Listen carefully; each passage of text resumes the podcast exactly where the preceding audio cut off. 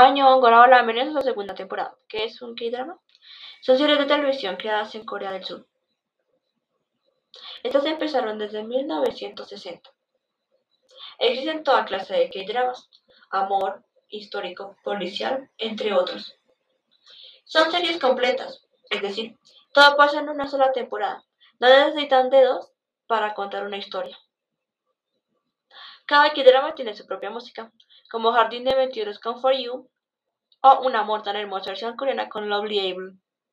Hay distintas páginas para ver K-dramas como YouTube, Netflix, WeTV, Dramaflix, entre muchos otros.